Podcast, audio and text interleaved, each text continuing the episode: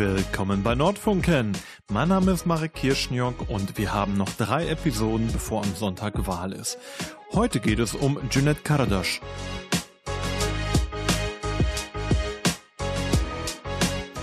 Ich freue mich, dass du dir ein bisschen Zeit genommen hast. Stell dich doch einfach mal direkt persönlich vor. Danke dir, Marek. Also, ich bin Junaid Karatasch. Ich kandidiere für den Borsigplatz, für den Stadtrat, für die SPD. Bin 40 Jahre alt, zwei Kinder, äh, Unternehmer, wenn man so sagen darf, äh, oder Angestellte der Frau. Meine Frau ist die Unternehmerin. und äh, geborene Nordstädter, lebe in der Neustadt. Ja. Du bist bei der SPD und ähm, stellst dich am Borsigplatz das erste Mal selber zur Wahl. Ja. Die SPD hat gefühlt eigentlich immer durchregiert in der Nordstadt. Jetzt bist du neu. Was ändert sich mit dir? Man spricht ja die Erneuerung der SPD an. Und äh, ich, oder generell, nicht nur ich bin neu, sondern viele junge Kandidaten haben wir jetzt bei der SPD. Und in erster Linie trete ich als Junet an, als einer aus der Nordstadt. Und das ist mir wichtig. Ich lebe in der Nordstadt, ich bin da geboren, da groß geworden und ich erlebe die Nordstadt. Und ich bin Sozialdemokrat, ja. Mir ist auch wichtig, ich bin Arbeiterkind und deshalb bin ich bei der SPD. Wo siehst du denn das größte Potenzial für die Nordstadt in einem neuen neu zusammengekommenen Stadtrat. Denn bisher ist die Nordstadt gefühlt ein wenig unterrepräsentiert. Also ich nochmal zu mir selbst. Ich war ja früher Postbote. Ich habe abends Abi nachgeholt, studiert. Ich habe Wirtschaft zu Ende studiert. Und man kann sehen, man kann es auch schaffen aus der Nordstadt. Und ich bleibe auch in der Nordstadt, weil es ist meine Heimat. Potenzial sehe ich an den Jugendlichen, an der jungen Generation. Wir sind der kinderreichste Stadtteil Dortmunds oder generell. Wir müssen mehr in Bildung investieren, aber auch mehr in Kinder. Und da sehe ich das Potenzial. Also. Wie kann dieses Investment aussehen? Investment heißt kleinere Klassen, mehr Infrastruktur, bessere Infrastrukturen und äh, mehr Lehrpersonal und natürlich auch bessere Ausstattung der OGS-Bereiche. Das ist eine Möglichkeit. Ja, den Bildungssektor ein wenig beiseite. Wir haben in der Nordstadt auch darüber hinaus viele Kleinunternehmer, viele Menschen, die in ja, kleinen Unternehmen aktiv mitarbeiten. Eine sehr dynamische Struktur. Ist das ein Thema für die SPD auch abzubilden, dass sich der Dönerladenbesitzer dort politisch wiederfindet? Also im Studium habe ich gelernt, äh, mein Professor hat gesagt, man sollte die Kleinen nicht unterschätzen. Man sollte klein anfangen. Insbesondere ein Dönerladen ist ein wichtiger Faktor. Das sind Multiplikatoren. Die sehen die Leute, die sprechen die Leute, die sprechen alle ein. Also die stell, die sind mit der Vielfalt in Kontakt. Und deshalb ist das schon sehr wichtig, dass ein Dönerladenbesitzer eigentlich politisch aktiv oder engagiert ist. Ich merke das ja jetzt selber am Borsigplatz durch den Borsiggrill. Die sind interessiert, politisch aktiv zu sein. Äh, die erhoffen sich durch unsere Kandidatur oder durch meine Kandidatur, dass ich halt direkt die, deren Belange auch in den Rat reinbringe. Gleichzeitig auch, es gibt ja Wirtschaftsplan, Masterplan Wirtschaft, dass man die da mit einbindet, weil das sind die Leute, die vor Ort sind, die leben und erleben das tagtäglich. Ich bin auch tagtäglich da, aber ich esse nur einen Döner. Wo du isst einen Döner oder vielleicht zwei. Das stimmt leider. Und dann ist das halt anders halt. Und das sind die Leute, die man halt ansprechen sollte. Ja. Und auch fragen. Wo wir beim Ansprechen sind, die Nordstadt und besonders der Borsigplatz, also dein Bezirk, haben eine extrem niedrige Wahlbeteiligung. Ja.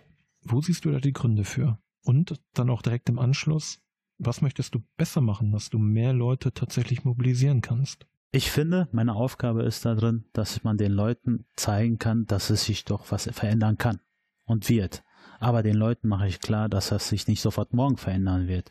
Die Leute müssen sehen und sollen auch sehen, dass man das gemeinsam nur schaffen kann. Man kann nur vor seiner eigenen Haustür zusammen, zusammen äh, kehren. kehren, genau, genau. Wenn es zum Beispiel um Sauberkeit geht. Viele beschweren sich darüber auch, äh, aber man kann nur zusammen daran arbeiten. Und ich will auch ein Politiker sein, der auch immer vor Ort ist und anfassbar ist und auch ansprechbar ist, auch kritische Fragen weil Kritik ist immer ein Punkt, was ich auch dann verstehen und verändern kann. Du als Wirtschaftler, ich auch als Wirtschaftler, wenn sich jeder beschweren würde, Reklamation, dann, dann sind wir, würden wir unser Unternehmen so entwickeln, dass wir vielleicht weniger Fehler machen. Aber es beschweren sich gerade nur zwei oder ein Prozent. Aber ist das was, was du jetzt auch wirklich aus der Nordstadt mitnimmst, dass die Bürgerbeteiligung noch nicht groß genug ist, dass sich nicht genug Leute beschweren?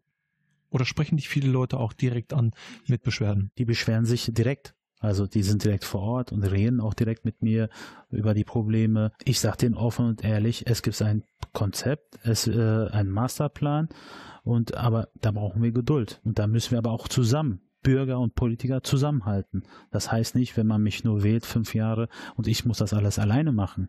Das ist einfach auch eine Bürgerbeteiligung. Die müssen auch aktiv werden, die müssen auch mitkommen, die müssen mitreden, so dass ich auch verstärkt äh, in, in den Rat reinkommen kann. Ja.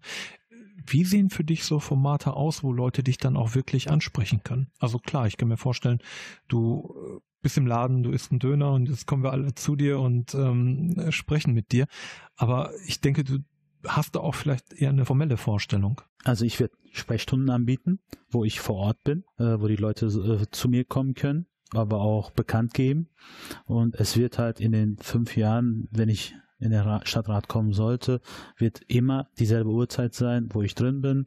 Aber auch natürlich mein, äh, meine Rufnummer ist ja äh, öffentlich. Jeder kann mich anrufen, ich bin für jeden da und, und versuche auch jedem gerecht zu werden. Rufen Leute dich an? Hm, teilweise ja. Würdest du dir mehr Anrufe wünschen? Warum nicht? Wenn ich das, wenn ich, wenn ich meine politische Arbeit weitermachen kann, gerne. Ja, konkret bei der politischen Arbeit. Wir sehen ja, dass die Nordstadt durchaus viele Herausforderungen im positiven Sinne mit sich bringt. Ja. Gerade als Politiker. Nun ist es so, dass die SPD natürlich auch viele Jahre in der Nordstadt repräsentiert war, viele, viele Jahre im Stadtrat durchaus einen sehr großen politischen Einfluss hatte. Ja. Diese neue Generation, von der du sprichst, bist du davon überzeugt, dass die inhaltlich andere Arbeit machen werden, als das in der Vergangenheit war? Und wenn ja, warum? Also in erster Linie sehe ich schon, es ist richtig, bei der SPD zu sein, weil ich bin 40 Jahre alt, geboren, groß geworden in der Neustadt, ich lebe da zur Schule gegangen, Freunde, Bekannte, Thema Döner, meine Lieblingsdönerläden sind da. äh, sonst wäre ich auch höchstwahrscheinlich in einer anderen Partei geblieben oder äh, ich war ja eine Zeit lang auch aktiv bei den Linken. Mhm. Also ich, ich kann mich bei der SPD besser repräsentieren und fühle mich auch wohler da. Und die neue Generation ist anders, ökologischer, moderner und anders, ganz anders orientiert. Da muss ich fragen, ist sie diverser? Diverse, wir sind ja divers. Ich bin ja, wenn du so siehst, ich habe Migration-Hintergrund. Es gibt viele Leute, die haben Migration-Hintergrund, besonders äh, in der SPD-Liste, wenn man jetzt uns mit anderen Parteien vergleicht. Wir sind divers, ja. Darüber hinaus Projekte, die dir besonders am Herzen liegen in der Nordstadt? Kinderprojekte.